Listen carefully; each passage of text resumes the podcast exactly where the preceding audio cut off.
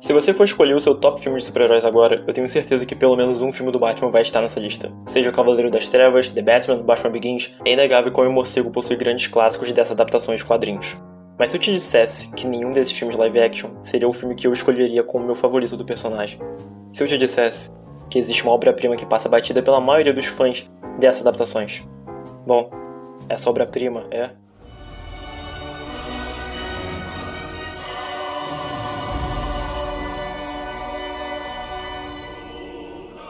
Eu amo muito A Máscara do Fantasma. É um dos meus filmes de heróis favoritos, sério, de todos os tempos. É uma obra que moldou muito a minha visão sobre esses ícones, sobre esses filmes, e moldou minha visão sobre o Batman, sério. É o filme que me fez gostar mais ainda desse personagem, e muito além da superfície do homem morcego super cool.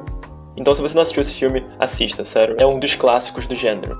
É impossível descrever tudo o que eu senti assistindo esse longa. É uma belíssima história sobre dois adultos e como eles lidam com seus traumas. Um conto sobre corações partidos, solidão, isolamento, máscaras, sobre como talvez seja impossível escapar do nosso destino. Existem várias coisas para se dizer sobre esse filme. A ambientação gótica magistral do longa, a trilha genial e na minha opinião até hoje insuperável pela Shirley Walker, a animação impecável, as performances incríveis de todos os dubladores, o quanto de paixão e carinho pelos personagens conseguimos sentir.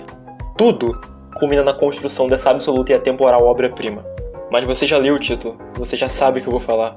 Você já sabe que eu quero entrar a fundo sobre como Batman, Máscara do Fantasma, explora a mente de Bruce Wayne, e tem a ousadia de adicionar mais um simples elemento na mistura que é o trágico nascimento do Cavaleiro das Trevas. O amor. Eu sei, eu sei, eu já falei de amor aqui no último vídeo e não quero soar como desquebrado. Inclusive você pode checá-lo na descrição ou no canal, enfim, Superman Lois, Poder do Amor, pode ir lá, por favor, ver, porque tá muito bom. Mas o jeito que esse filme explora a ideia de que Bruce Wayne já teve o amor da sua vida e que talvez ele pudesse ter um futuro completamente diferente, um futuro sem o Batman, é genial. Desde o beco do crime, o dia em que Bruce perdeu tudo, nada mais na sua vida fez sentido, nada mais valia a pena. A única linha guia a partir dali foi seu juramento, seu juramento suicida de vingança contra os criminosos. Daquele ponto em diante, tudo que ele fez foi em função disso. Era o único sentido que aquela criança quebrada conseguia enxergar em sua existência. A sua própria vida já não valia mais nada, a felicidade já não era uma opção. Até que. Oh, it's times like this I wish you were around to. Yes? Excuse me.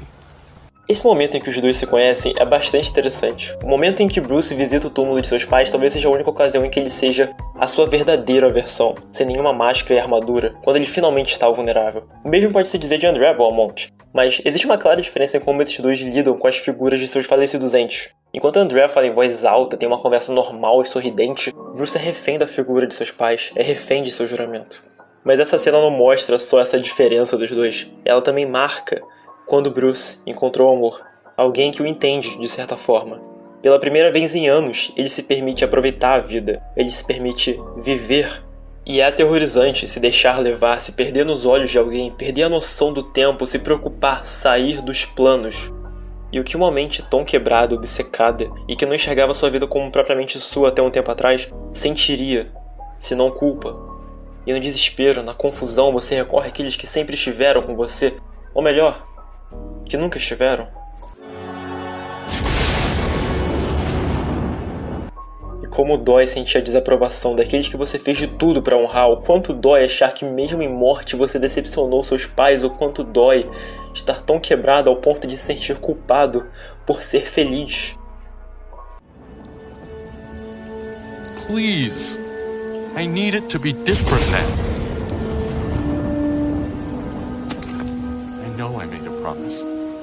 But I didn't see this coming. I didn't count on being happy.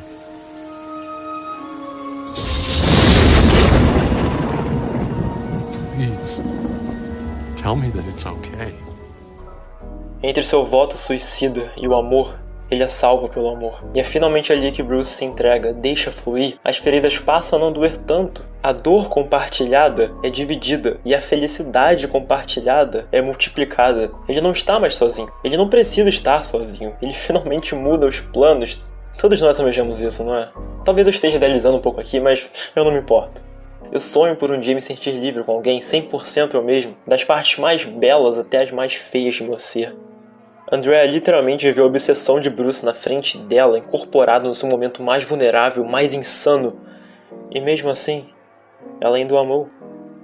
Mas é como se nada pudesse dar certo. É como se, mesmo com Bruce escolhendo o amor, O Batman não pode ser evitado. Mesmo no sol mais belo, no momento mais marcante, quando ele diz em voz alta: I'm changing the plan. Nada pode ser mudado. É como se o mundo gritasse para ele, o atormentasse com o lembrete que sua felicidade possui data de validade. E o que acontece quando o amor da sua vida, aquela pessoa que o salvou da culpa, de repente parte seu coração, como um morcego destruindo o vidro em mil pedaços? Quando o futuro que uma vez foi brilhante, agora é mais escuro do que nunca. A quem você recorre quando não se tem ninguém para recorrer? Quando tudo que resta para você é um túmulo e um juramento suicida você se torna a vingança. À noite, tudo o que resta é se tornar o Batman.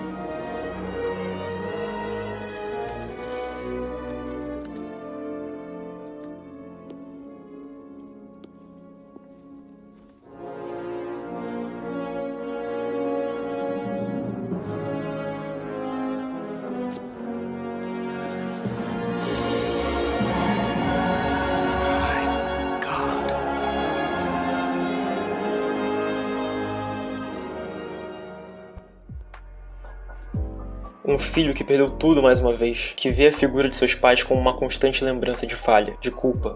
Essa é a maior tragédia da vida de Bruce Wayne. Se tornar o Batman não é um triunfo, é triste, agoniante, amedrontador, melancólico.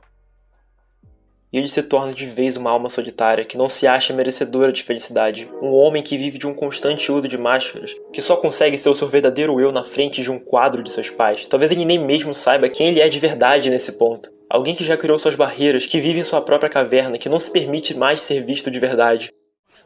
Really, Bruce, it's almost as if you picked them because you know there's no chance for a serious relationship. Agora, esse homem encontra de novo aquela única pessoa em que ele se permitiu ser seu verdadeiro eu, a única chance que ele teve. Acompanhamos o reencontro desses dois adultos e como eles lidaram com seus traumas, o quanto eles escondem seus sentimentos, tudo isso por trás de suas máscaras quão desesperadamente sozinhos eles estão. Mas já é tarde demais. E você sabe como é, não é? Quando já é tarde demais para duas pessoas, não importa o quanto elas se amem, e dói, dói muito. Você gostaria de não ser quem você é, de não estar tão fundo nos seus próprios conflitos que tivesse espaço para o outro, mas não tem. Bruce tem vergonha de quem se tornou. E ele sabe que Andrea sabe. Ela sabe que o Batman era aquele lado sombrio que ele escondia naquela época, que ele sempre teve, mas que era capaz de evitar. E ver que depois de sua partida ele abraçou todos esses demônios, todos esses traumas, deve doer. Deve doer ver a pessoa que você mais amou estar jogada nas trevas, sem volta, ter perdido toda a alegria no olhar. Dói pensar que talvez poderia ter sido diferente. Talvez se você tivesse lutado mais, investigado mais, ter tido mais preparo, Acho que vocês entenderam onde eu quero chegar. Mas nada disso importa mais. Mesmo no fim, Bruce ainda acredita em Andrea. Ele precisa, ele precisa salvá-la, como um dia ela o salvou. Não importa o que ela fez, ele não pode deixá-la, mesmo sabendo que aquela pessoa já se foi há muito tempo. E dói no peito ouvir seu desespero. Look what they did to us! What we could have had! They had to pay! But Andy, what will vengeance solve? If anyone knows the answer to that, Bruce, it's you. Leave, Andy. Now. Please.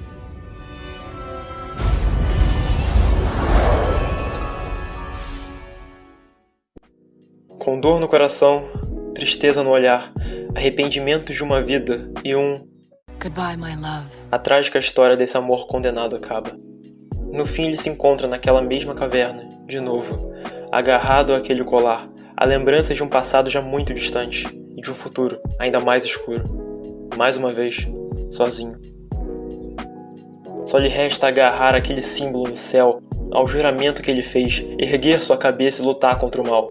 Não para extravasar sua dor em violência, mas para prevenir que outras pessoas percam o que ele perdeu, para impedir que se tornem como ele. Essa é a tragédia de Batman.